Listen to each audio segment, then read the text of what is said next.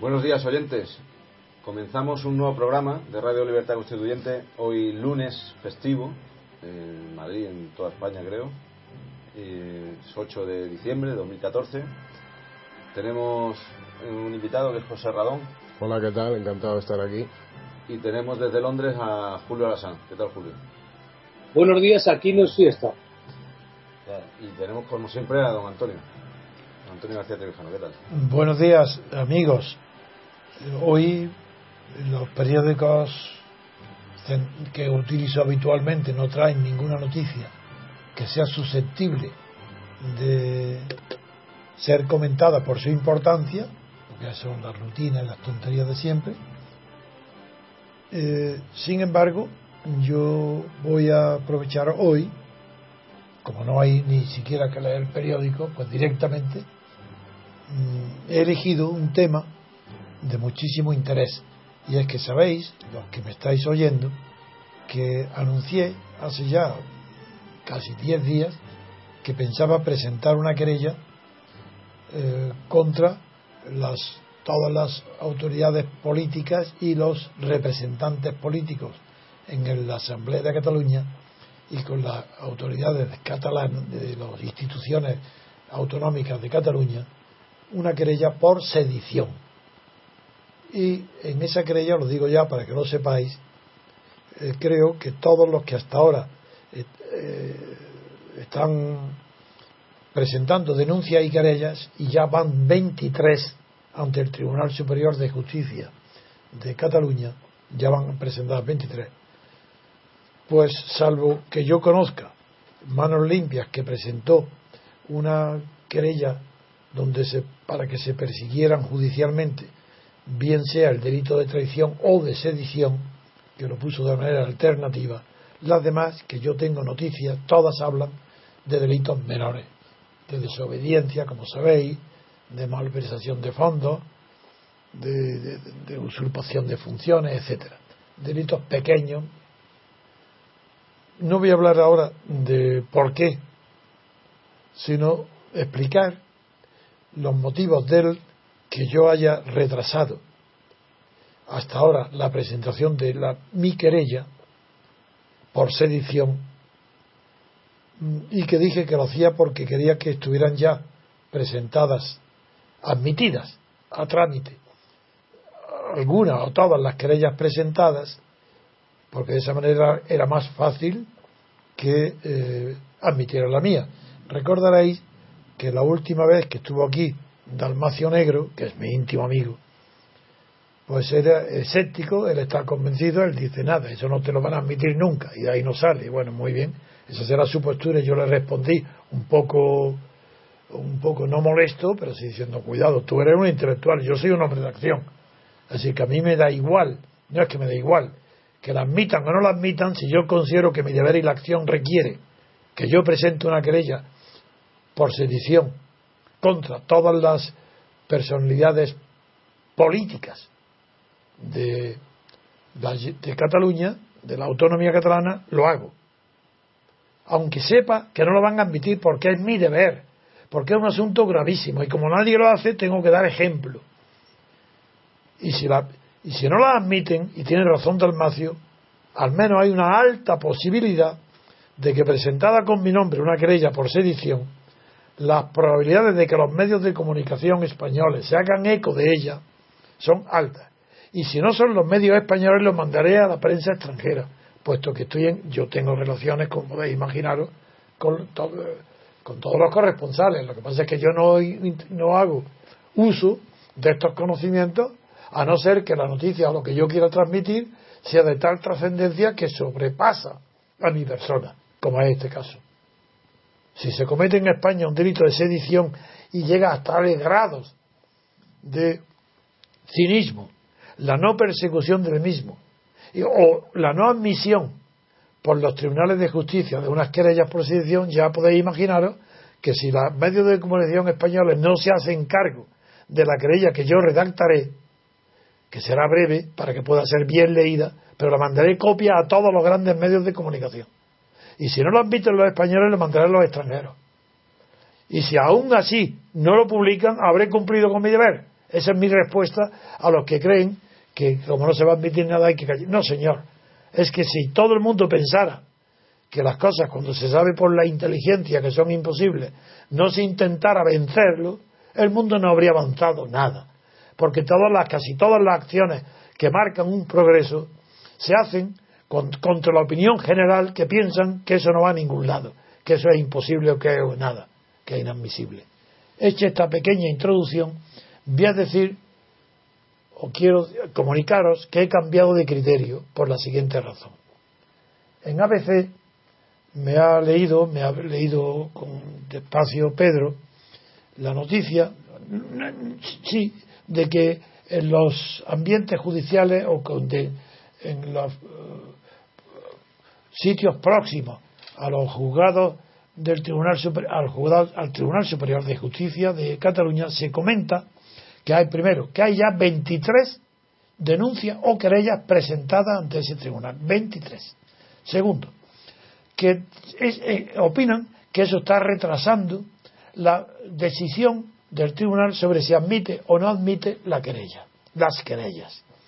Tercero, que en el caso de que decida admitirlas, claro, tendrá que decidir cuál de, cuál de ellas es la que puede absorber a las demás para que se transmiten de una manera sistemática y unitaria. Pero y, pero ante esa noticia que he leído de que son los ambientes que se han respirado en esa tribunal, me preocupa que en el caso de que señalen, hay dos criterios en la judicatura para eh, señalar cuál de esas querellas absorbe a las demás. Uno del criterio es la cronología, la que se presenta primero. Creo que, no sé si fue en ese caso, sería manos limpias, porque de luego los fiscales han tardado muchísimo. Luego la, la primera querella sería, no sé si también, como no soy penalista, no sé si tiene preferencia, no lo creo. La del fiscal sea preferente a la acción popular, creo que no. Manos limpias ejerce la acción popular y fue la primera que se presentó. Ojalá sea ella la que absorba, porque ya por lo menos hay cierta garantía. Pero si yo decido, como hasta ahora había pensado, esperar a presentar mi querella, que ya estén admitidas todas o algunas, para facilitar que la mía también sea admitida, corro el riesgo de que el tribunal puede decidir otro criterio que puede hacerlo en lugar de ser la primera presentada la que absorba a los demás. Ese otro criterio es elegir dentro de la querella el hecho que de ser cierto estuviera penado con un delito que, que tenga la mayor pena de todos los demás. En ese caso, como yo estoy acusando del delito de sedición, que tiene la pena superior a todo, es evidente que la mía, mi querella, sería la que absorbería a los demás.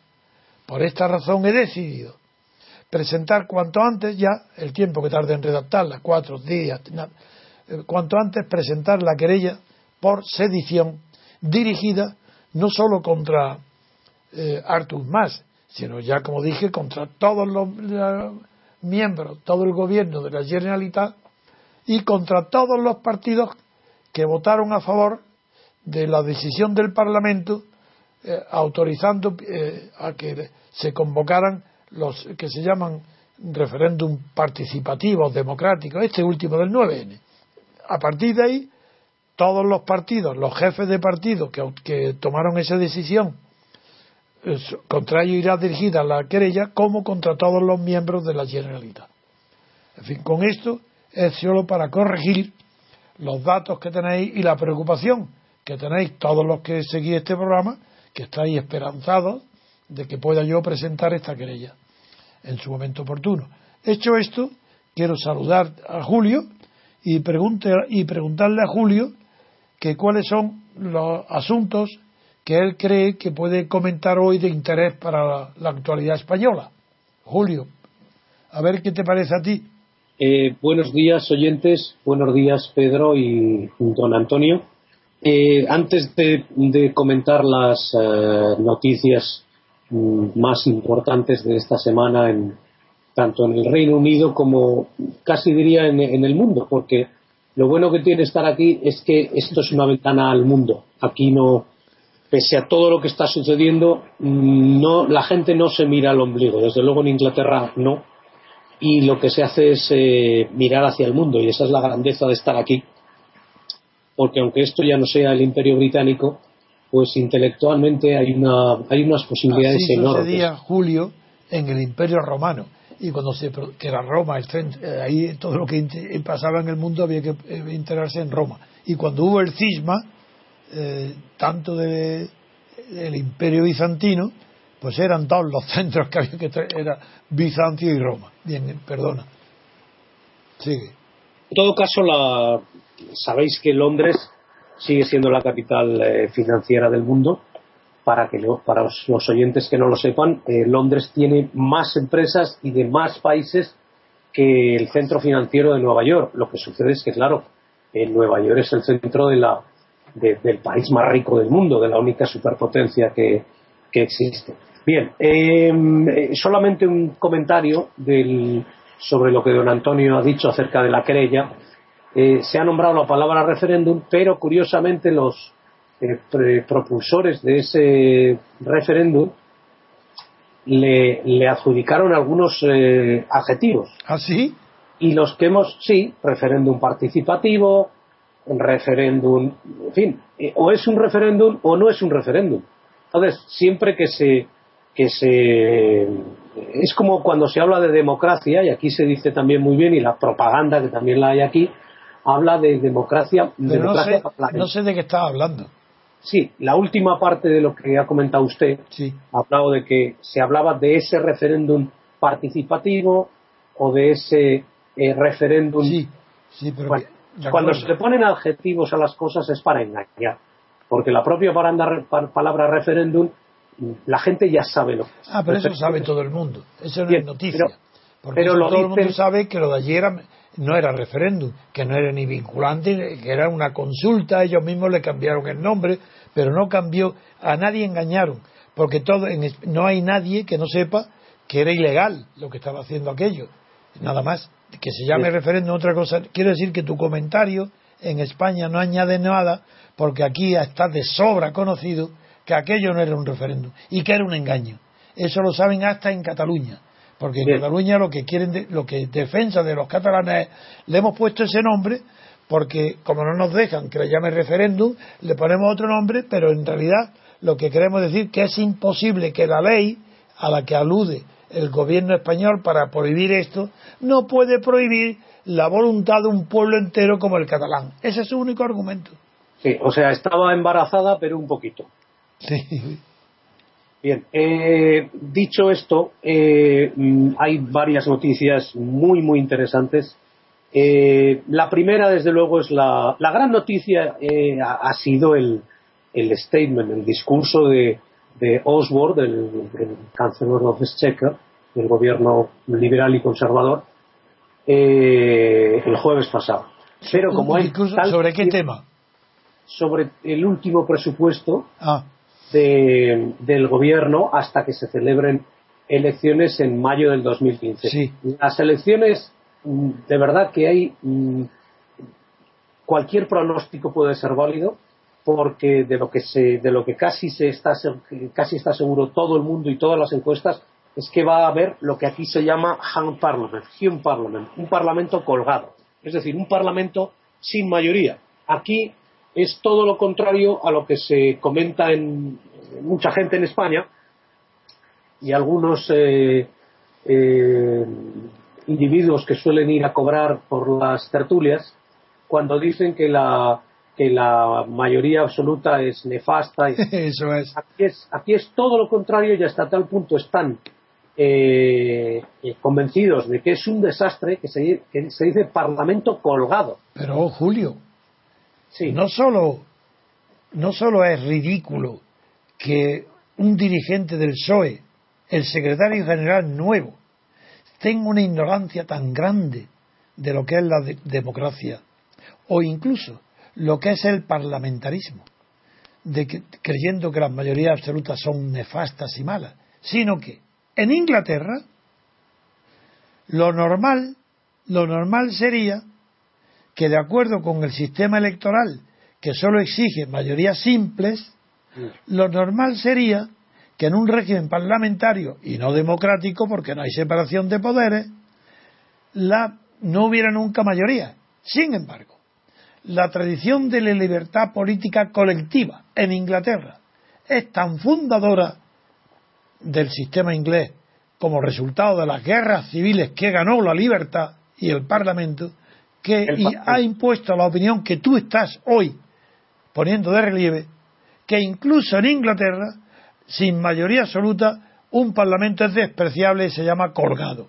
Sigue, yo no quería más que decirte que lo de Inglaterra tiene más valor porque en Inglaterra el sistema electoral permite que no haya mayoría absoluta. Sí, mayoría absoluta Claro, el distrito que haya ganado sí, pero yo estoy hablando de un fundamento más profundo, que el de la representación. Estoy hablando del fundamento del ciudadano. Si un ciudadano en Inglaterra, el que pierde, vota a un diputado que pierde, que no gana la mayoría absoluta, que gana la mayoría siempre, el que ha perdido ha tirado su voto a los al cesto de los papeles. No vale para nada.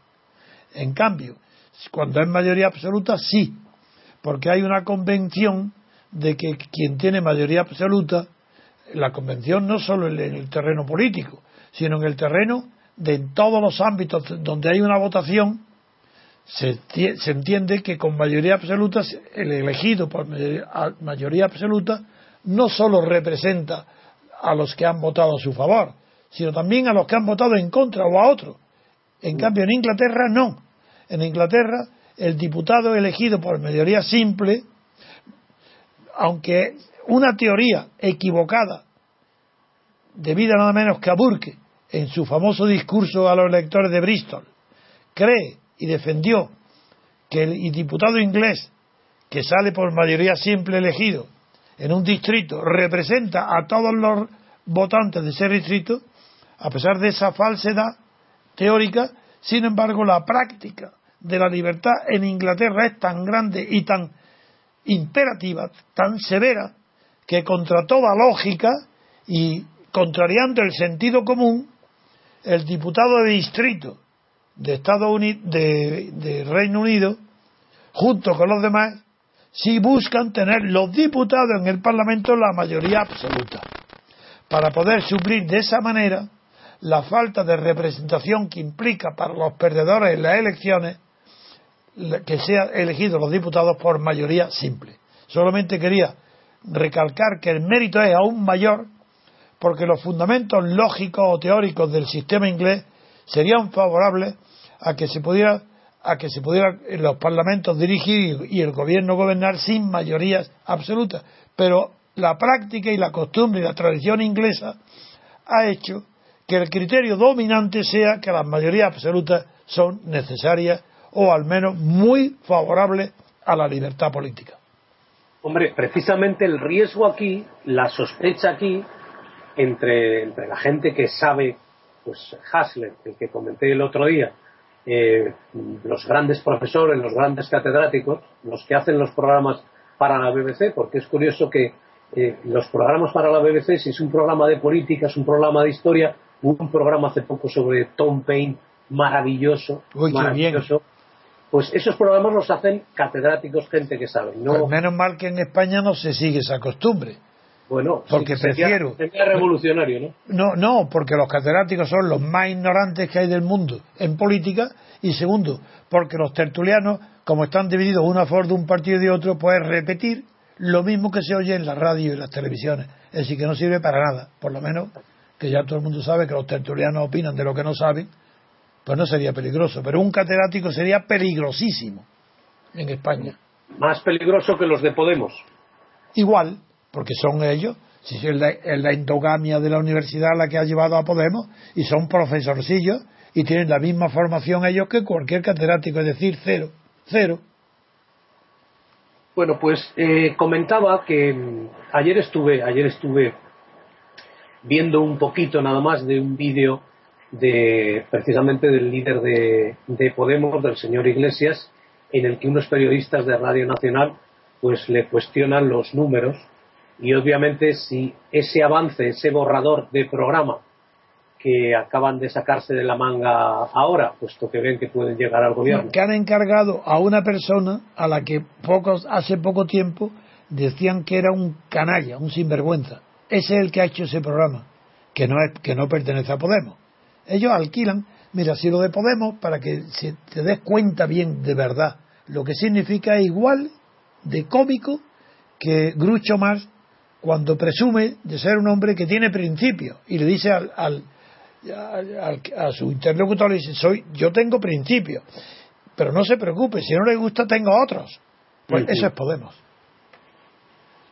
Muy, muy chocante, muy chocante porque me ha recordado, me ha recordado y, y en fin, perdonar que haga el, el paralelismo, pero el jueves en la presentación del presupuesto, aquí es el, el gran discurso del año es el presupuesto, es, eh, en fin, tiene una importancia. Así, empezaste y estoy impaciente, venga. Sí, el, caso es que aquí lo que hay, y ya he hablado en alguna de mis intervenciones sobre esto, lo que hay es una pelea ideológica sobre el tamaño del estado del bienestar. Eh, recordemos que acaba la Segunda Guerra Mundial, el Partido Laborista gana las elecciones y, aunque se encuentra en una situación económica terrible. Sí, Aunque hasta el año 50 y algo hubo aquí eh, cartillas de racionamiento. Extraño eh, fenómeno pues, aquel, que siempre hay que repetirlo. Churchill, el héroe de, la victoria, y pierde ante Attlee. Bueno, eh, aquí el país tuvo 60.000 muertos por los bombardeos alemanes. Claro. Y, y, una de las cosas que a mí me sorprendieron cuando empecé a viajar por el Reino Unido es darte cuenta de la cantidad de ciudades que perdieron todo su patrimonio histórico porque además estaban hechas prácticamente de madera. Sí, sí. Aunque no llegaran muchas bombas, unas pocas bombas de la aviación alemana destrozaba la ciudad. Exeter, por ejemplo, pues solo quedó la, la catedral. En fin, muchísimas. Quiero decir que el, el sacrificio del, del, pueblo inglés realmente fue la primera vez desde la invasión eh, normanda en la que la guerra de alguna manera hizo su presencia en territorio británico. Bien, continuemos con la actualidad. Continuemos con la actualidad. Bueno, todo viene, todo viene de, de alguna parte. Entonces, esa pelea que, la pelea que hay aquí es qué tamaño tiene que tener el Estado del Bienestar. Que, contrariamente a lo que está ofreciendo Podemos, Podemos dice, saquemos 90.000 millones, en realidad son más impuestos, más impuestos, más impuestos. Aquí parecería una locura, porque, claro, en un momento de recesión, cuando las familias, los particulares y los negocios lo están pasando mal, si te dedicas a subir impuestos, pues automáticamente no te votaría absolutamente nadie. Pero lo que te informo es que Podemos cambia de principio y hoy ya, lo último de hoy, que aparece en la prensa de hoy que para mí ya ni, ni, merece comentario, es que él quiere situarse a la, a la izquierda del PSOE y a la derecha de Izquierda Unida es que ya ha abandonado por completo todo lo que dijo en las elecciones europeas, eso lo ha abandonado 100%. Ya no buscan ni rentas universales, ni desahucios, es que todo eso fuera. Quiere, ahora situarse a la derecha de Izquierda Unida. Ya, pero bien, está buscando el espacio para, de centro. para ganar, para ganar voto. Pero es que cada vez está, es más, hay algunos párrafos de Podemos que se sitúan a la derecha del PSOE para quitarle votos al PP. Pero si es que esto no es, si, es que no, eh, es que esto no, es que no es concebible en ningún país del mundo y tú no lo, estás en Inglaterra y no lo pueden concebir. Si Podemos no tiene idea ninguna, procede de Izquierda Unida y empiezan a hablar de casta y a despotricar con un lenguaje soez, populachero, alejado de todos los criterios teóricos, filosóficos o científicos respetables. Y tiene éxito. Hablar de casta y de... tiene éxito en la elección europea. Y a partir de ahí ha ido empezando a renunciar a su bienestar de una renta universal una renta, es decir, que el Estado pague a todo, el, a todo español por el hecho de ser español. Y no distinguían entre un mendigo que está bajo el, puente con sus hijos viviendo sin techo de Emilio Botín o de su hija. Una renta por el hecho de ser español. Esas locuras ya lo han tirado por la borda todo y se están acercando para competir electoralmente a la derecha de Izquierda Unida para quitarle los votos al PSOE. Y como tienen también bastantes, han visto que tienen partidarios entre antiguos votantes del PP, ya están incluso metiendo en el programa ideas procedentes de la derecha. Ese, Podemos es cero. mira, Podemos estar corrompido completamente. Pablo Iglesias es un corrupto, pero corrupto de dinero, que está trabajando para el gobierno de Irán y que tiene 3.000 euros semanales pagados por Irán, aparte de Venezuela o Colombia, etcétera, que no, que engaña a Hacienda, que está denunciado. Si, eso, si eso va a ser un escándalo, igual en cuanto esto se conozca, si Podemos es cero, es corrupción, es otro más. O sea que no han llegado a la política y ya tienen un pasado. Sí, señor, lo tienen pasado de corrupción y denunciado ya por los socios suyos. Eh, por ejemplo, facturas que no pagan el IVA, dinero en caja negro, facturas falsas, todo eso ya está Pablo Iglesias. No digamos el segundo, que tiene una, una beca de, un, de 1.800 euros mensuales en la Universidad de Málaga, y dice él y Pablo Iglesias que, que, que, es una campaña contra él porque se le olvidó firmar un papelito. Cualquier cosa, un papelito, ¿sabes lo que es ese papelito que se le olvidó? El permiso del que le da de la, de la universidad para que su trabajo no lo haga en Málaga, sino en Madrid. Y que no tenga otro sueldo, porque es la beca. ¿Y sabes lo que se ha descubierto? Pues esto lo digo para que veas lo que es Podemos, que tú desde ahí no lo sigues. Pues este segundo que se llama Rejón, se ha descubierto ahora ya que la beca que recibió para hacer una investigación original sobre el estado de la vivienda en Andalucía, pues se ha descubierto que ese trabajo estaba hecho antes de conceder ni existir siquiera la beca. Con lo cual, lo que le están pagando, porque el que se la ha concedido era también de, de Podemos, y lo que están es pagando un trabajo anónimo que tenía el hecho antes, mediante la corrupción y la endogamia y la casta de los que forman parte de Podemos, le están pagando un folleto que él tenía preparado, un, un estudio, se lo están pagando a precio de oro. Figuraros a qué autor de un libro o de un libreto le pagan la cifra de 1.800 euros mensuales, cuando ese trabajo lo tenía preparado antes de que existiera la beca. Han preparado la beca el profesor y él de acuerdo para que él, por eso no tenía que ir ni a Málaga ni a nadie. Él no, le daba la beca y a recibir dinero. Además hay una incompatibilidad de la beca, que no puede estar recibiendo dinero de otro lado. Y sin embargo, desde que ha cobrado los sueldos del eurodiputado, está cobrando otro sueldo. si mira, todo es corrupción. En Podemos, en Pablo Iglesias, Errejón y Tania, que es Izquierda Unida, pero la novia de Pablo Iglesias, tres corruptos. Y yo no, que, que me presenten una querella contra mí si se atreven porque es que ayer le he dicho que es un sinvergüenza aquí a Pablo Iglesias por compararse con Lenin. Porque él dice que sí, él reconoce que hay, cosas que la gente, claro, que no, no le llama corrupción, pero diciendo que tiene que hacer cosas que no los demás no entienden. Y por eso, por ejemplo, hasta Lenin dice, tuvo, no dijo la palabra corrompido, pero más, o menos que pareció venderse. Y, y me he indignado tanto, porque citó el caso del tren.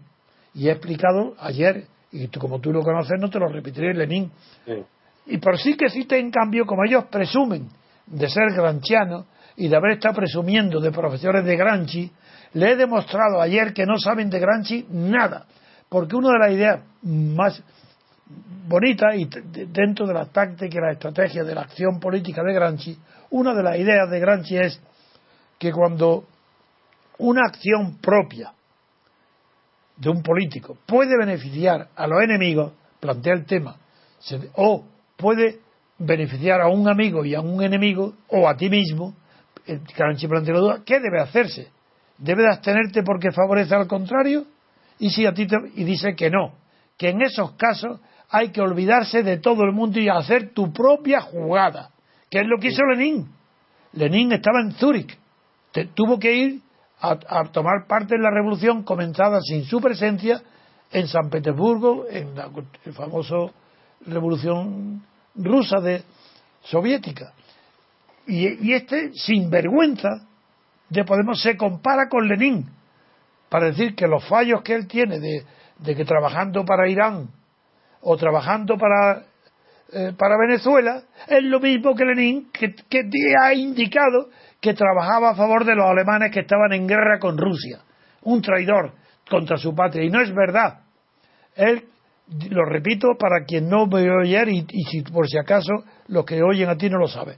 Lenin se, llegó a un acuerdo, un pacto pedido por él al gobierno alemán para que lo llevaran directamente en un tren blindado y cerrado que no podía abrirse las puertas, cerrado para que Lenin no pudiera bajar en ningún lado hasta San Petersburgo.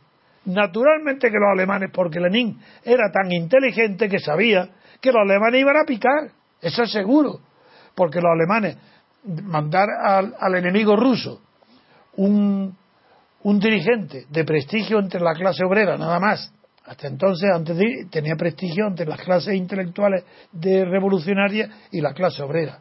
Mandarle un dirigente que dividiera la opinión rusa y que dividiera el ejército ruso, pues para los alemanes era la gloria bendita. Era la manera de que, Dios, hombre, lo mandamos porque este tío debilita a nuestro adversario y ganamos la guerra. Pero Lenin era mucho más inteligente que todos los gobiernos de su tiempo el alemán incluido. Y el Lenin, todo eso lo sabía de sobra, ¿cómo no lo iba a saber? Pero él aceptó. Y él mismo puso que quería garantizarle que estuviera en un, en un tren blindado, cerrado. Llegó a San Petersburgo y ya no cuento lo que hizo. Y este sinvergüenza de Pablo Iglesias dice que el dinero que él recibe de Irán es lo mismo que lo de Lenin. Cuando Lenin, no sé si lo conté otro día o no, llegó a sufrir tanto por la no hubo quizás no haya habido nunca en el mundo una difamación tan intensa y tan fuerte como la que sufrió Lenin a poco al presentarse luego en, al, estar, al llegar allí. Con esto diciendo que estaba de acuerdo que era un espía alemán y la, acusación fue de traidor porque estaba de acuerdo con Alemania que estaba en guerra. Y lo, y lo acusado de traición la campaña fue tan grande tan grande que tuvo que ponerse una peluca de ahí viene la idea de Santiago Carrillo de ponerse una peluca cuando vino a España. Se puso una peluca. Y como tenía que ir a acudir a la dirección del... Él se fue a vivir a Helsingfors, lo que hoy es Helsinki. Se fue a vivir allí porque no podía, el peligro que tenía era horrible.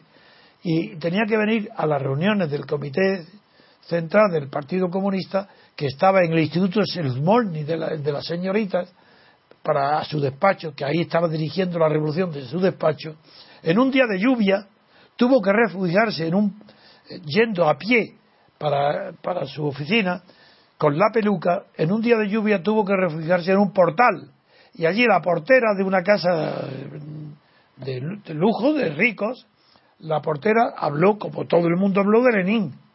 Y él con su peluca, y, eso lo cuenta en, su, en, sus memorias. En su, y, la portera le dijo, si Lenin lo cayera en mis manos, yo misma lo ahogaría, lo estrangularía. El mayor, al propio Lenin, eso sí que era una difamación. Bueno, este sinvergüenza, está aprovechado, se compara con Lenin. ¿Qué te parece, Julio? Hombre, trabajar para la televisión iraní no es cualquier cosa. La televisión iraní está pagada. Está, controlada por uno de los gobiernos más despóticos que hay en el mundo. Pero no es que no, es que no es la televisión iraní, es que no me he explicado bien. Es por el gobierno iraní que le paga, no es la televisión. Sí, sí, pero es que. Que no es que él no trabaja. No, no, no. Bien, lo que estoy diciendo es que esa televisión está controlada absolutamente como se controlan las cosas en Irán por el gobierno Pero estoy diciendo que no le pagan la, ninguna televisión, que es el gobierno iraní el que le paga. Sí. ¿Para qué, me importa la televisión? Que sea lo que sea. si es el gobierno. Sí. Pues tú estás diciendo que el gobierno, pues el gobierno tirano, lo que quiera.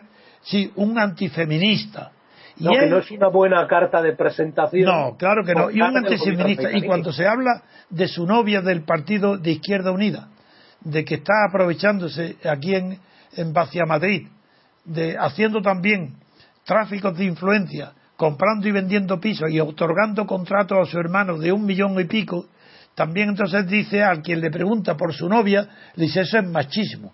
Pero no es machismo trabajar para un gobierno islámico, no es machismo. No, pero sí es que, es que no, no quiero, porque no quiero darle tanta propaganda a esta pobre gentuza, porque para mí es gentuza. Pero sí, a propósito de los catedráticos, claro que hablo de ellos. Ellos son como los demás, como Bestringe, aventureros, si no tienen ni idea. Si Bestringe no sabe nada, Jorge Bestringe no sabe nada de nada también es lo que ha dicho que la mayoría absoluta es lo peor que le puede suceder a alguien es Jorge Bestrinque. Y Jorge Bestrinque pasa por ser el mentor o por lo menos dirigente o amigo, ejemplo para Podemos. Vamos, Julio. Bien, pues aquí es todo lo contrario. Aquí cuando no hay mayoría absoluta eh, están eh, aterrorizados porque entonces hay que llegar a pactos. Muy bien cuando hay un gobierno de coalición, lo que hay es una traición al electorado. Y en cuanto a la dimensión del estado de bienestar, que era la pregunta, ya sabes que yo siempre vuelvo al tema. Yo no me voy nunca por las ramas, aunque me distraiga eh, hablando de cosas, siempre vuelvo al tema. Y el tema lo hemos dejado en que la, discusión sobre la dimensión del estado de bienestar, ¿qué, ¿qué, querías comentar? Esa es la pelea. La pelea que hay aquí, la gran pregunta que hay aquí es ¿qué hacemos con el estado del bienestar? Porque el Reino Unido tiene una deuda gigantesca, tiene una deuda prácticamente del 100% del Producto Interior Bruto, comparable a la que tiene España. Es verdad que el país crece al 3%, que hay un paro pues de un 6%, aunque obviamente habría que analizar, y eso nos llevaría mucho tiempo, las especificidades del mercado laboral británico, pues el contrato cero horas, el, en fin, una serie de, cuestiones, en fin, aquí no hay finiquito, aquí no hay pagas extras, una serie de cosas que otro día podemos hablar de ello. Pero, claro,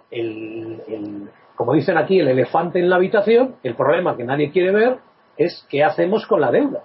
Y ahí es donde entra la disparidad de criterios. Y básicamente hay dos opiniones.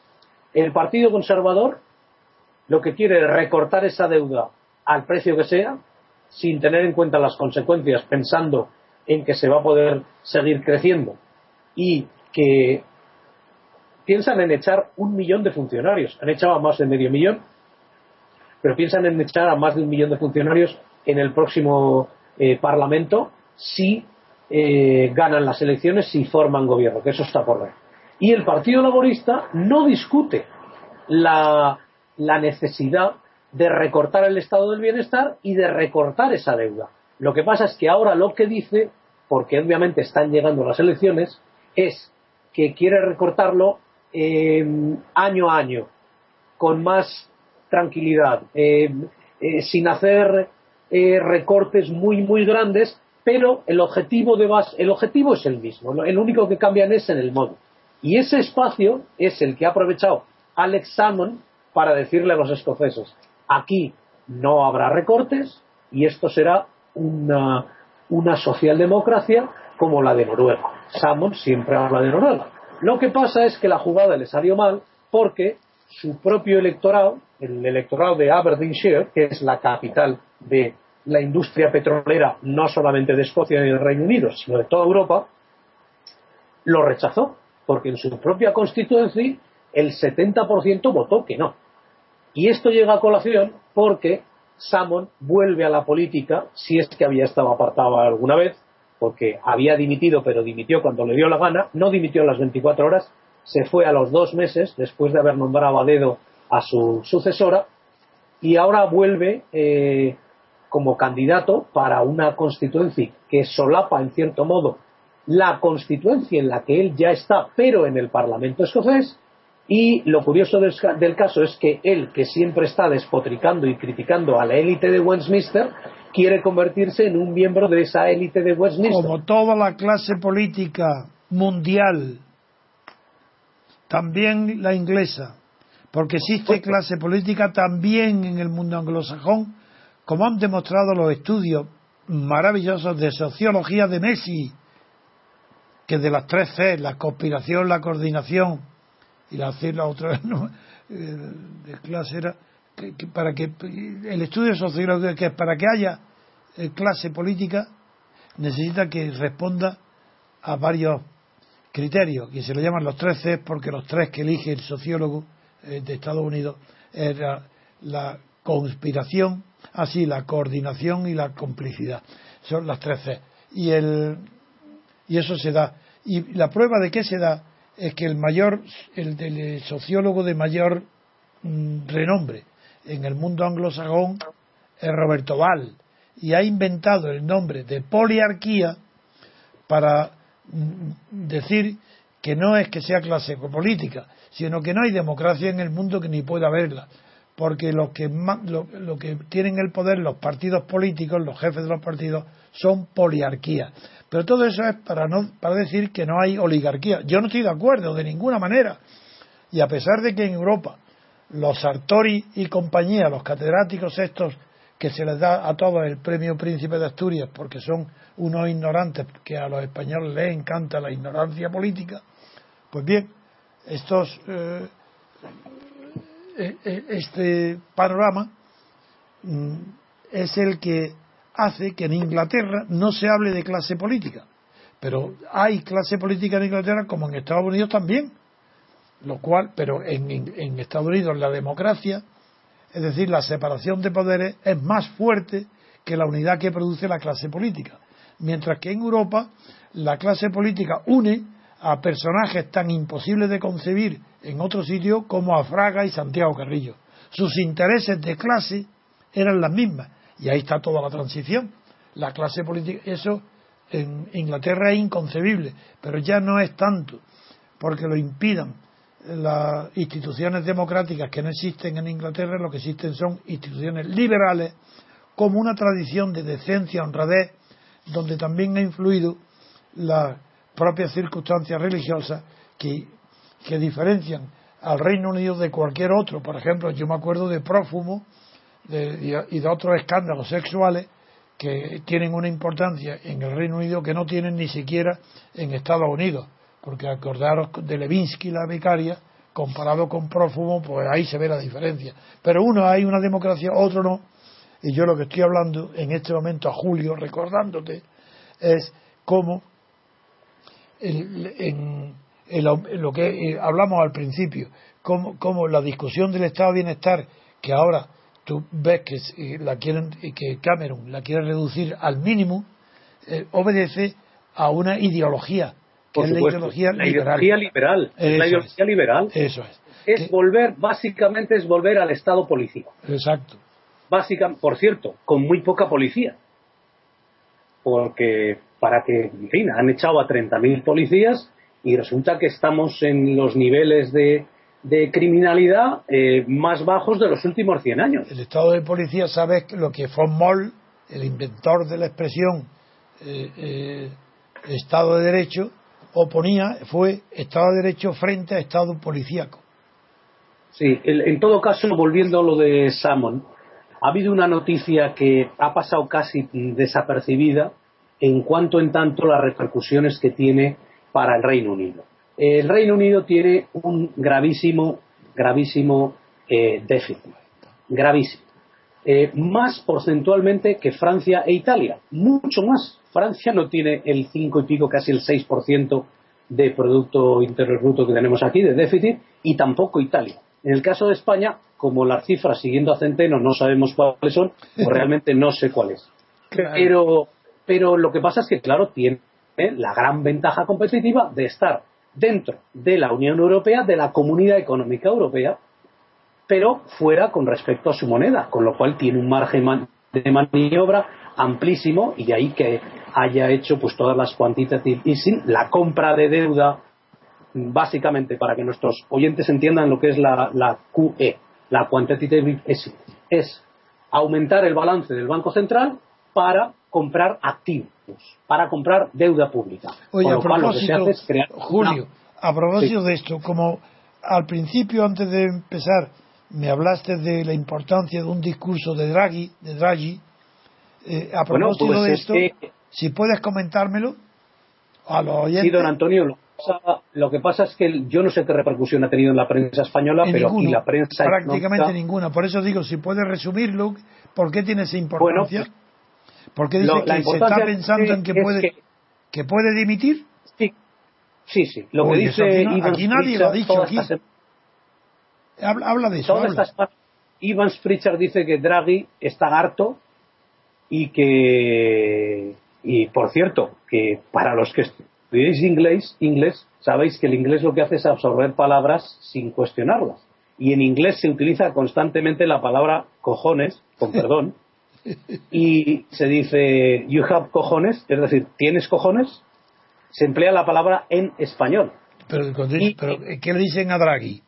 Es que esa es la pregunta. le dicen a Draghi, empezarás, vas a, vas a tener decisión, vas a tener valentía para iniciar una quantitative easing, es decir, para ampliar el balance del Banco Central y hacer algo que no está en el mandato original, que es, evidentemente, olvidarse de la inflación. Ah, dicen que si tiene valor para hacer lo que quiere o para dimitir. Eh, la clave, la clave es que si yo no más bien creo que si tiene valor para dimitir.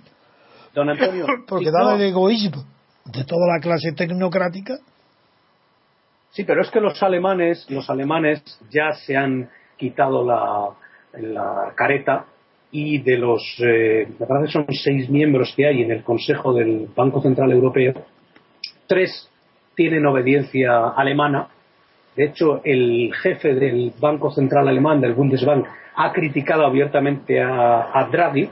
En Alemania hay una polémica enorme porque, como sabéis, los alemanes siempre llevan un ejército de abogados por delante. Y claro, eh, es cierto que eh, responde a un mandato.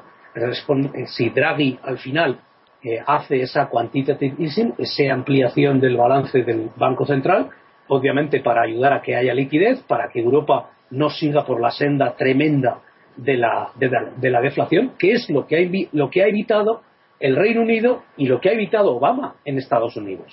Y Estados Unidos ha crecido al 4% este trimestre. O sea que para los críticos de Obama, ahí ven las diferencias que hay entre una política que sigue las enseñanzas de Keynes y una política que sigue otras enseñanzas. No sé de quién, porque desde luego los resultados que, a los que, eh, en fin, a lo que está conduciendo en Europa eh, son tremendos. Llevamos seis años y la situación no da la sensación de mejorar. Doy un dato sobre Francia, porque también ha habido muchísima información sobre, sobre Hollande. Eh, Francia tiene casi un 30% de paro juvenil. Gente entre 16 y 26 años es casi un 30% de paro. En Francia, que es un país muy rico, un país que tiene el doble, el doble de Producto Interior Bruto per cápita que España. O sea que los datos es que son tremendos. Ya no hablamos de Grecia, ya no hablamos de Portugal, incluso de España, que está a caballo entre Francia, Italia y Grecia y Portugal, es un país sin el medio. O sea, es que la situación es tremenda. Entonces, Draghi, según cuenta Ivan Spritzer, si Draghi no puede llevar a cabo la de easing, va a dimitir. Eso es lo que dice, y me extraña mucho que no haya habido repercusión. En España nadie habla de eso. Bueno, pues eh, Ivan Spritzer ha publicado tres artículos nada menos la semana pasada en la que critica muy duramente a la derecha alemana, él que también es de derecha, de hecho escribe en el, pero claro, es un hombre independiente y eso es lo que he dicho miles de veces aquí, que es que aquí hay independencia. Uno puede ser socialista, comunista o lo que sea, pero es independiente como nosotros somos en esta radio. Pero ah, también me ha hablado tú, si pudiera aclarármelo más, de que hay algún escritor, no sé si Estados Unidos, que también se atiene a los hechos como nosotros. Sí, es que lo que ha pasado. Y que no quiere ideologías. No, es que lo que ha, lo que ha sucedido, hay, un, hay una cosa que ya que estamos hoy en una charla más eh, distendida, pues porque no, no tenéis noticias en, la prensa española. Yo aquí siempre tengo muchísimas noticias y, de hecho el, el, problema que tengo yo es eh, saber de qué ¿De qué queréis que hable? O no, ahora este, este tema. Este tema. ¿Quién, es quien está haciendo análisis que se atiene a los hechos nada más y no a las ideologías? Hay una escuela, hay una escuela en. ¿Qué es lo que estoy haciendo yo? Justamente, ¿sabes con quién? Con Ucrania y con Rusia y con Putin. Es que se refiere. Ahí está. Es que don Antonio se, se refiere precisamente a eso porque en el programa de la semana anterior. ¿De la BBC? Cité la revista Foreign Affairs. Ah, del Foreign Affairs. Que es de lo prestigioso que existe en, eh, en relaciones internacionales. Sí. Y, la Biblia, vamos. Y entonces hay allí, allí había un, un artículo extensísimo, un artículo de ocho páginas, alabando a Putin. De hecho, se, se decía de Putin que al haber tomado Crimea eh, se había demostrado un estratega de primera. Naturalmente. igual, que, igual lo que estamos diciendo nosotros. Bien, pues eh, eso lo leí hace tres o cuatro semanas. Uy, qué bien. En el número anterior. En el Foreign Office. sí, en el Foreign Office. ¿Y quién es el nombre? ¿Lo recuerda o no?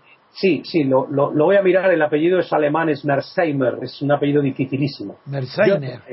Sí, es, es, un catedrático, me parece que es de la Universidad de. Bueno, esos catedráticos ya los respetaré. Sí, pero de Harvard. ah, oh, eso sí lo respeto de verdad. Entonces, eh, ha habido dos, dos personas eh, ambos embajadores de Estados Unidos en Rusia, eh, durante los años, uno me parece que ha sido del 6 al 9 y otro del 9 al 11, dos hombres también catedráticos en, universidades de muchísimo prestigio, que le han llevado la contraria, porque obviamente lo que hacía John Mersheimer... Porque se han dejado llegar, llevar por la Guerra Fría, por los rescoldos no, porque quieren volver a aislar a Rusia. Lo que, decía, lo que, decía, Mesmer era, Mesmer culpaba a la administración americana y especialmente a Alemania y a la Unión Europea. Es mi tesis. Bruselas y Merkel. Sí, sí, pero don Antonio, eh, estos dos le contestan y le dicen que no, que Putin lo que tiene son problemas internos. Ya lo sé. Que, que no, que Putin... No, la parte rusa la conozco bien, sé lo que le pueden contestar. Sí, pero lo que le contesta Meismer es ¿Tenía, Rus, ¿Tenía Putin problemas antes de que se iniciara el conflicto de Ucrania? Por eso se llama escuela realista. No, no. Tenía, yo, yo, mi postura es, ¿tenía Putin problemas antes de que Ucrania iniciara, iniciara las conversaciones para renovar el contrato de eh, mercantil comercial con Rusia y donde intervino Bruselas? Ninguno. Claro, claro. Ahí está el tema, porque boicotearon a los alemanes, Merkel y la, oligarquía alemana boicoteó para que Bruselas, y de acuerdo con Bruselas, interfiriera y prometiera el oro y el moro a Ucrania si no llegaba a un acuerdo con Rusia para renovar algo que ya tenían ellos. ya lo sé. Claro que me alegro una barbaridad de que haya alguien fuera de mi cabeza que esté defendiendo igual que yo, siendo uno catedrático de Estado de Howard y el otro no sé qué más dicho. Sí, pero es que el, primer ministro húngaro dijo ayer eh, en, alguna televisión, no recuerdo, una de las muchas que veo aquí, el primer ministro húngaro dijo que estaban sufriendo las consecuencias de, una pelea entre, superpotencias. ¿Por qué? Pues porque comentó muy bien el otro día el corresponsal en Varsovia, el señor Alonso, eh, Putin ha dicho que no va a construir el Exactamente, va a poner el de Turquía. Con lo cual a Hungría la han dejado a Hungría la han dejado en pelota. La han sacrificado. Claro, porque tanto Hungría, Bulgaria, en menor medida Austria. Pero la culpa no es de Putin. No, no, es ha sido la comunidad europea la que ha dicho no queremos hacer eso. De ahí que Putin lo que haya hecho es irse inmediatamente a hablar con los turcos. Otro día. Curioso, que mm, no nos olvidemos de que Turquía ha sido un enemigo ruso desde el minuto uno. y de toda la vida, de toda la historia. Hombre, eh, Crimea era. pero ¿cómo si eh, no, no hablemos de la guerra de los rusos blancos y de la guerra civil, si Turquía ha sido enemigo de Moscú permanente? Es tradicional. Sí, sí, así es, así es. Pues hasta tal punto está llegando eh, la situación en la que se está viendo Putin. Yo tengo aquí una serie de datos tremendos, porque claro, el rublo, pues la caída del rublo es gigantesca. lo que se preguntaba este catedrático es si al final no resultará que el precio de todo este de toda esta crisis eh, económica y política que ha generado eh, en Alemania principalmente, pero no solo Alemania, no será la cabeza de Putin. Eso es lo que él se preguntaba al final. Si el precio de esto no es la cabeza de Putin. Pero hay voces aquí, en concreto la BBC. Ayer estuve viendo un, un debate de periodistas extranjeros y había un periodista norteamericano, eh, John Goldberg, muy, muy conocido, él ahora vive en Europa, pero es un periodista de Nueva York, que decía, ojo, porque la psicología del pueblo ruso es distinta. Y el, pueblo ruso, el pueblo ruso aguantará lo que haga falta. apoya el 80, nunca ha sido Putin más popular que ahora. Claro, claro. Si querían cargarse a Putin, lo que han hecho es. Lo han levantado. Lo que han hecho es reforzarlo. Pero claro, es verdad que va a causar pues muchos problemas en la vida diaria. Me alegro muchísimo siempre que hablo contigo, me da optimismo porque me, trae noticias de un mundo que es muy superior al nuestro, que es el mundo anglosajón. Superior, hay, libertad de pensamiento. No solo libertad, sino honradez mental. Son más honrados mentalmente. Estoy de acuerdo. Bueno, otra cosa, que ya como tenemos relativamente poco tiempo, me gustaría que me hablara que qué ha pasado el problema de Estados Unidos tan grave del niño muerto cuando llevaba una pistola de juguete de la policía. Sí, ¿Qué, pues hay, comentario hay? ¿Qué pasa ahí? Es que ha sido tremenda, la, la, semana ha sido tremenda. Hablamos de, de la reacción de Obama eh, en uno de los programas anteriores, porque claro, es mm, como mínimo sorprendente el que un gran jurado en San Luis, en Missouri, eh, diga que no hay motivos para abrir un proceso penal a un policía que ha disparado 12 veces a, un joven de raza negra en San Luis. ¿Qué edad tenía el niño? Eh, eh, es, que, es que hay varios casos. Ha habido un caso en Missouri, ha habido caso en, en Ohio. No, yo hablo de la pistola de juguete. Vale, lo que ha pasado con el niño es que en Ohio, un niño de 12 años estaba jugando con una pistola de juguete. ¿12 años? 12 años. Un vecino llama, un vecino llama a la policía y le dice, no sé si la pistola es de verdad o de juguete. Ah, lo dijo. Sí, entonces llega la policía gravísimo. y el policía dispara y mata al niño con 12. ¿12 tiros? No, no, el niño tiene 12 años, no son los disparos que, ah.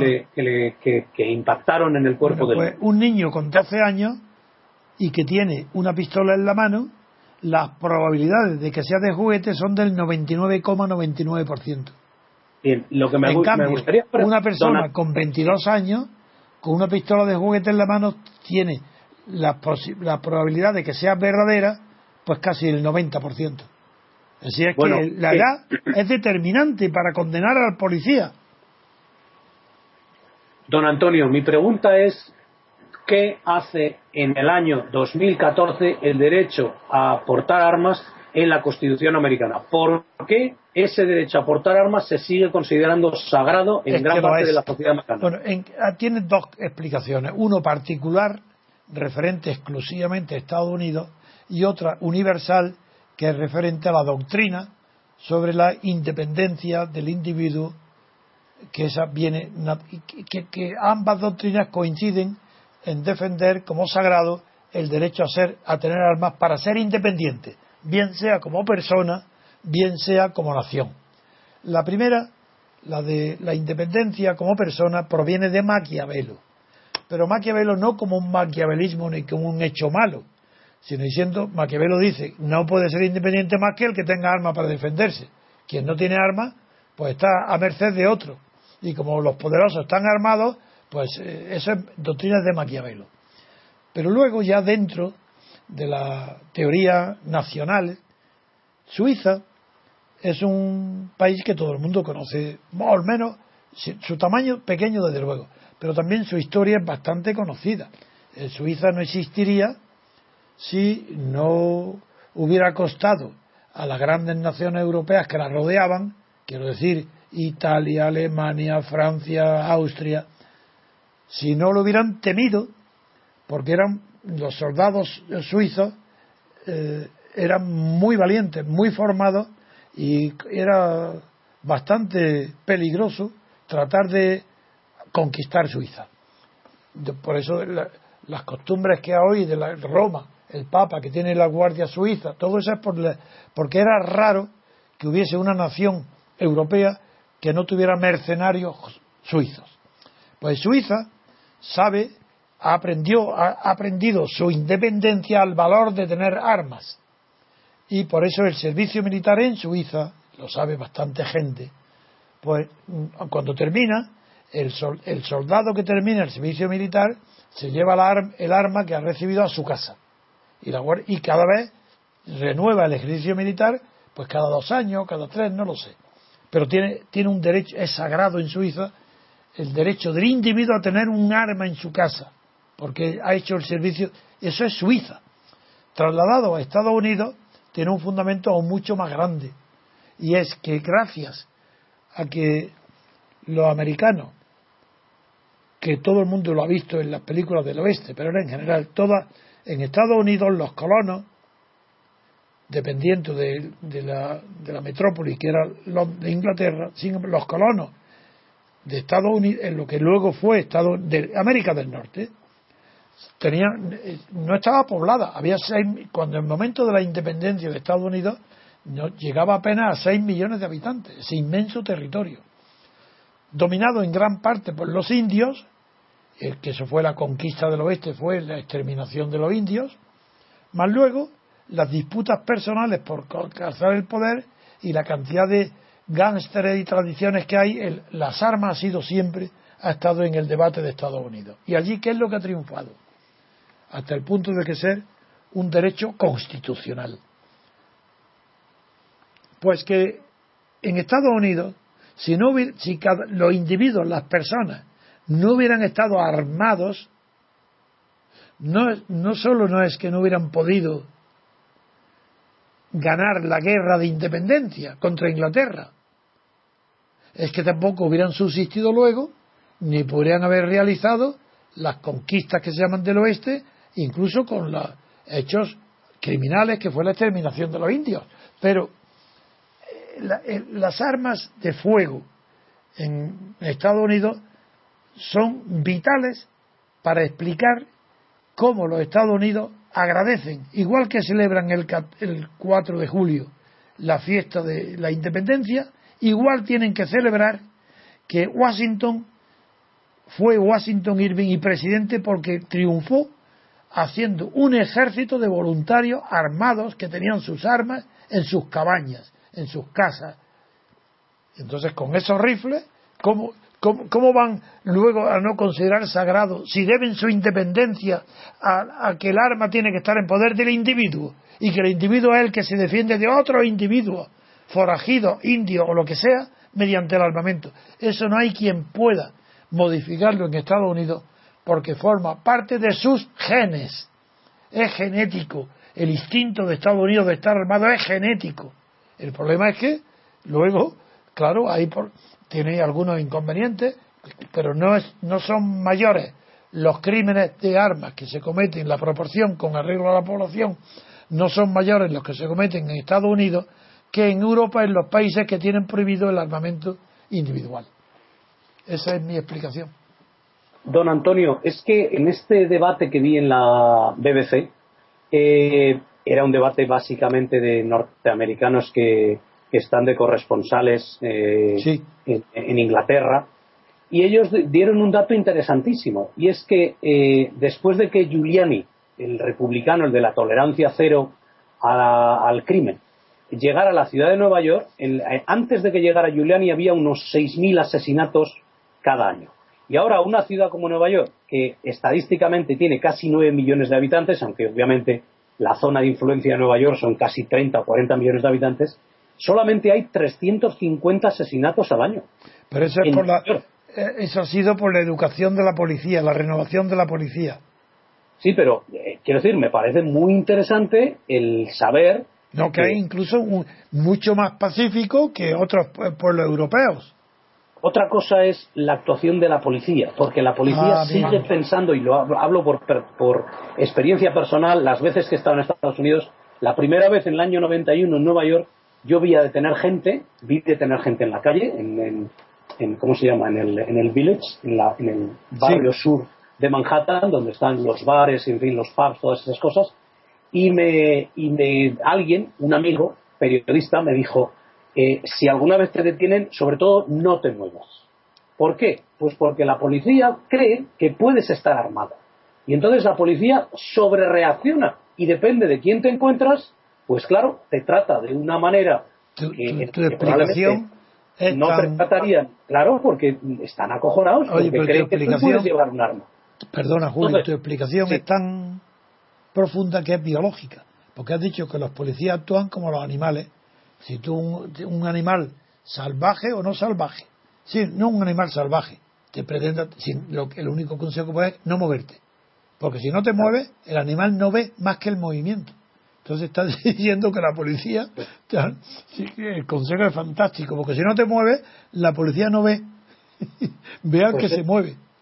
Es, eh, hay una, una, cosa más que me gustaría decir sobre el tema americano, sobre aquellos que todavía dudan de que Obama tiene su prestigio intacto en Estados Unidos. Otra cosa es las consecuencias de, de la política exterior. Pero en Estados Unidos, hasta tal punto, voy a, voy a dar un dato para aquellos que nos escuchan aficionados. No, es que es verdad, te lo agradezco porque eh, aquí en, en España en concreto creen que Obama, Obama ha fracasado en el interior bueno, pues eh, el, más famoso director negro de cine se llama Spike Lee. Todo el mundo conoce a Spike Lee. Bueno, Spike Lee es el representante de la burguesía eh, culta negra de Estados Unidos, en concreto de Nueva York, que es la capital cultural de Estados Unidos y del mundo. Entonces, en el programa Hablar Duro, la periodista de la BBC le pregunta, eh, después de la decisión de los jueces de no perseguir a uno de los policías implicados en, otro de los varios casos que ha habido esta semana con resultado de muerte o bien por la detención o bien porque se ha disparado, en fin, horroroso. Y ella le dice, oiga usted, ¿cree que es el momento para que un nuevo líder eh, en Estados Unidos grite contra esta situación? Y Spike Lee, repito, el cineasta más famoso de raza negra de Estados Unidos, dice, dice, pero ¿qué dices? Tenemos a ese hombre, está en el despacho Val, en la Casa Blanca, y se llama Barack Hussein Obama. Eso es lo que contesta Spike Lee. O sea que Spike Lee, que es un hombre de la izquierda eh, eh, eh, americana, sigue confiando en Obama. Sí, sí, no, yo sé, pero es que aquí las voces predominantes, en, en concreto en España, es que Obama ha fracasado. Eh, em, hay cosas inexplicables para, para, una mentalidad europea. Sí, yo creo que no pueden comprender. En España, que, España siempre ha estado bajo, como sucede a casi todos los países. España se ha educado cultural y en los libros de historia cultivando el odio a Inglaterra, la antipatía a Francia, la admiración a Alemania. Y eso es, a eso responde toda la tradición cultural española. Entonces, pero es que, la Albión y Francia, bueno, la traidora Francia, que tampoco por qué, porque cuando porque si, si Francia atacan a los eh, exportadores de tomates españoles o de fruta que atraviesan los camiones en la ruta francesa en, cuando hay huelga o cuando, o cuando creen que los precios, pues se desatan en España unas verdaderas fobias contra Francia. ¿Lo recordáis? Ha habido campañas para que no comprar productos franceses, ingleses. En cambio, admiración sin límites a Alemania. Esa admiración llegó, llegaba no solamente a la ciencia alemana, sino a la política alemana a la política autoritaria, admiración a Hitler. Eso era lo más grande que había en política, la ciencia política era Hitler. ¿Por qué? Porque si Alemania era el país de los científicos y de los filósofos, y dentro de los filósofos algunos estaban al lado de Hitler, que eran los más conocidos en España, entre otros Martin Heidegger. Pues era, era Alemania el modelo para España. Pero eso pasa en todo el mundo. Cuanto más lejano, más amigo. Por eso la gran simpatía de España, en el fondo, no es Rusia, pero lo impide la propaganda ideológica de la Guerra Fría. Porque España tiene una simpatía por Rusia instintiva. Porque la literatura rusa es muy comprendida, mejor comprendida por, que, que ningún país más que por los españoles y los portugueses. Luego porque también en Rusia el libro, el libro más editado es el Quijote, en proporción a la, a la eh, población. y, y se explica por dos cosas. Primero, por la lejanía. No hay peligro. Y segundo, porque tanto Rusia se ha formado dentro del cristianismo, pero rondando siempre la posibilidad de ser un país asiático por la invasión de los mongoles. Y todo el pueblo eslavo, con la iglesia ortodoxa, representó ante la invasión asiática el mismo papel que España con el cristianismo en vez de la ortodoxa, con la religión católica. Y la reconquista, pues representó lo mismo que España para expulsar de Europa al continente europeo, en, en Occidente, a los árabes, así como en Oriente fue Rusia.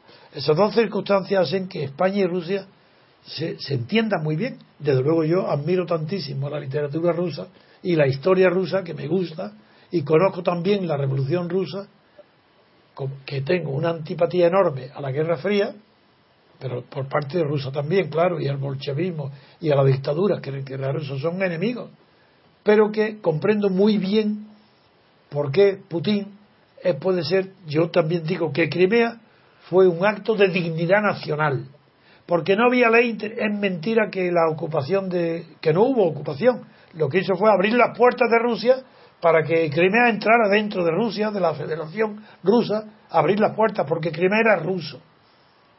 Y no había ninguna ley, ni nacional ni internacional, que prohibiera a Rusia anexionarse Crimea si Crimea quería, si los habitantes de Crimea querían.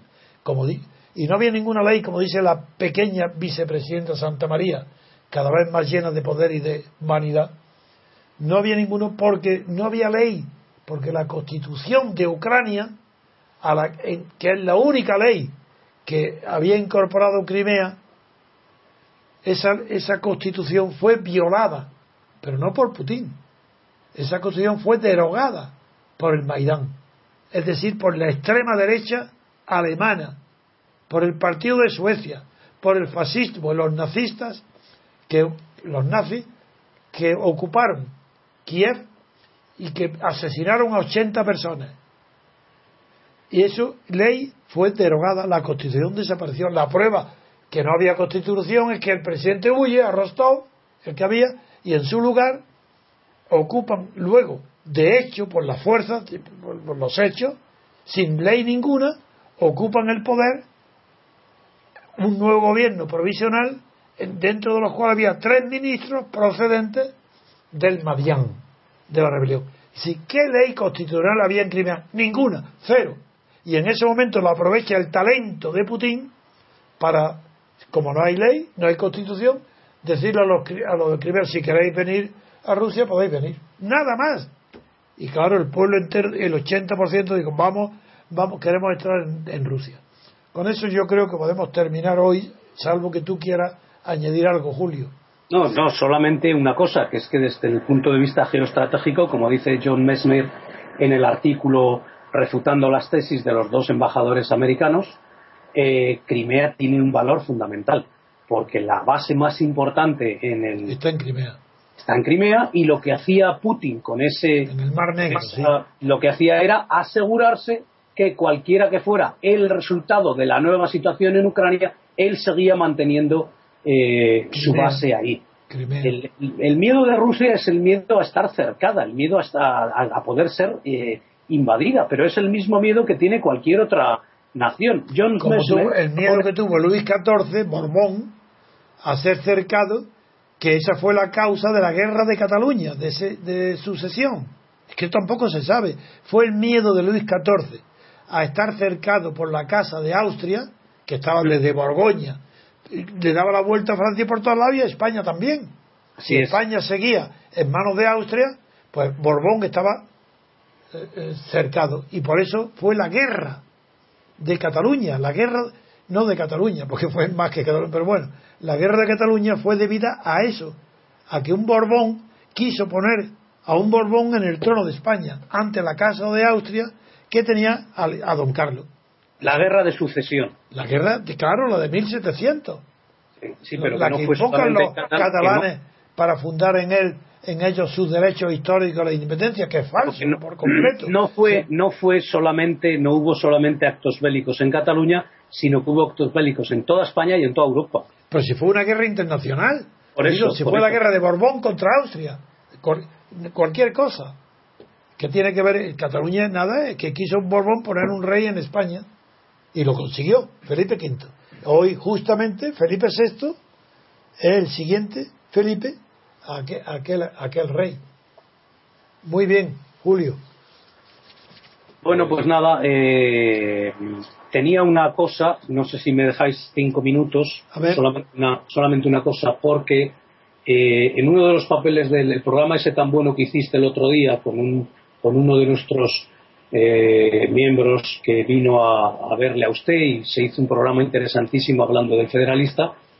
Me gustaría, bueno, con modestia, pero con sinceridad, eh, recomendar a aquellos que quieran saber más sobre el origen de la libertad política en los Estados Unidos, que es, hay que buscarla en la fuente, así que ir a los papeles del federalista, los tenéis en Internet, desde luego están en. ¿A, quién fue a quien habló conmigo del federalista? ¿Quién fue? Creo que fue Muñoz, algo, es un señor que viene de Extremadura, que hizo usted un programa a la semana. Ah, Paco Corraliza, ah, claro. Bien. Bueno, en todo caso es que John, G, John Jay, que es uno de los que de los menos conocidos, porque la gente habla mucho de Hamilton y de Madison. No, Jay, Jay, yo le llamo Jay.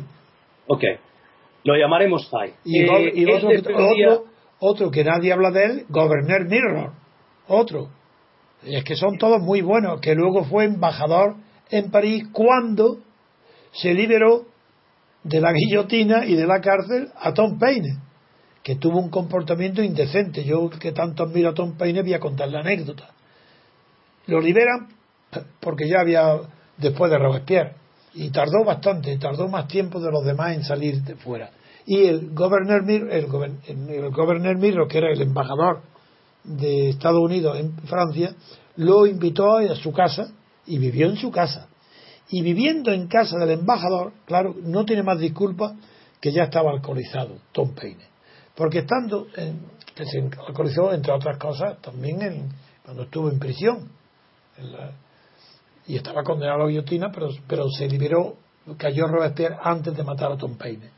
Bueno, pues Tom Paine, viviendo en casa, invitado, huésped del embajador, en la embajada de Estados Unidos en París, pone una carta a Washington culpándolo, diciendo que, que había prolongado la guerra de independencia porque a él le convenía. Claro, como él estuvo allí y conoció mucho a Washington, y que lo había hecho, igual que de Franco se dijo que había prolongado la guerra civil para asegurar, mediante tantos muertos y tanta represión, que luego sería el jefe del Estado, más o menos esa misma idea es la que le pone Tom Paine en una carta desde la embajada. Figuraron el horror del embajador que Washington, bueno, y a pesar de cual tuvo la paciencia que no lo echó. Luego el pueblo americano se portó bien porque al final le regalaron por suscripción popular una casa buena a Tom Paine, pero la verdad es que estaba alcoholizado por completo. No, bueno, solamente he encontrado un papel, porque yo creo que después, no sé lo que pensará usted, pero todo esto de Podemos parece una operación política eh, orientada a llegar a un nuevo consenso, a un nuevo reparto, eh, eso que llaman abrir el melón constitucional, está claro que allí hay, hay una agenda oculta. Yo creo que no. Yo creo que no, eh, Julio. Creo que mm, casi siempre se tiende a atribuir los acontecimientos nacionales de los países que no son grandes potencias a la influencia de factores externos. Por ejemplo, en España está clarísimo. Si la intervención de Kissinger y si la intervención de Helmut Schmidt y Billy Brandt, en España no habría el sistema que hay, eso es seguro. Eso lo han impuesto ellos. Felipe González es una hechura de la CIA y de los alemanes, eso está claro. Pero con Podemos no. Porque en Podemos hay otro factor, que es el negativo, no el positivo. Es decir, la corrupción en España es tan grande.